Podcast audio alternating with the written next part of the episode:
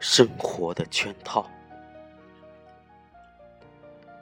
生活的圈套不一定是蛰伏着的，很多圈套其实就是明知故犯。朋友买股票被套得死死的，整天唉声叹气。我没有投机的天分。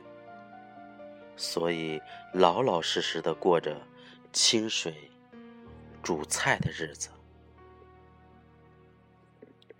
股票涨了，他便欢喜；股票跌了，他便揪心，舍不得割肉清仓。在等待大盘由绿走红的日子里，饱尝。雪上加霜的煎熬。可是话又说回来，有得必有失。想要发达，承受煎熬是一种必要的心理素质。想要像我这样过悠哉悠哉的日子，就需要安贫乐道，心甘情愿的。把清水煮菜，吃出山珍海味的滋味，才可以免受那种煎熬。另外一个朋友，他也被套牢了。套牢他的不是股票，而是婚姻。结婚时。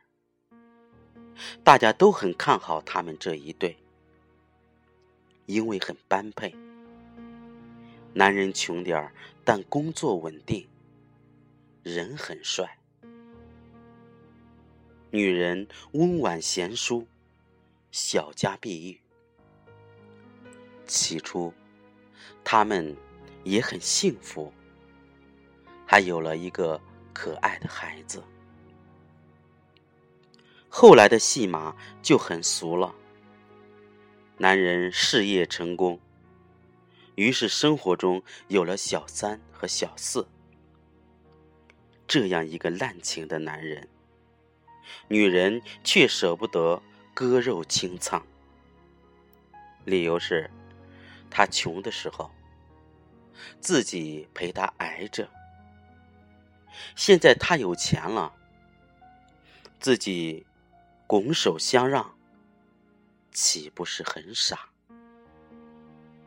更何况，他们还有一个可爱的孩子。女人说：“拖也要把他给拖死，让他有生之年别想和小三小四双栖双飞。”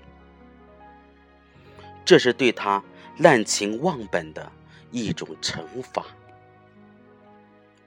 我有些心疼他，他拖住一个不负责任的男人的身体，却套牢了自己的大好年华。一个女人最好的年华就那么几年，却要和一个不爱自己的男人朝夕相伴，互相折磨。想想。都是一种悲哀。朋友的朋友也被套牢了，套牢他的是工作。他是一个工作狂，每天经常加班到深夜，周六日不休息。当然，他不是为别人打工，他是为自己打工。可是，就算如此，也用不着拼了性命吧。后来，他终于累到了，住进了医院。他又把工作搬进了医院去做。医生警告他：再这样下去，会过劳死的。他笑笑。说他喜欢工作，喜欢赚钱，喜欢银行账户上的数字一天比一天大起来，那样他会很有成就感。这真是让人无语的理由。凭自己的劳动换取的钱财，谁都无可厚非。可是，若用透支健康做代价，会不会得不偿失？生活中这样的事例很多，被房子套牢。成了房奴，被车子套牢成了车奴，被孩子套牢成了孩奴，被微博套牢成了微博控，被网络套牢成了网虫，被手机套牢成了低头族，被金钱套牢成了守财奴。有一杯水，若放一勺糖，水是甜的；若放十勺糖，水就变了味。所以凡事都要把握一个度，适可而止。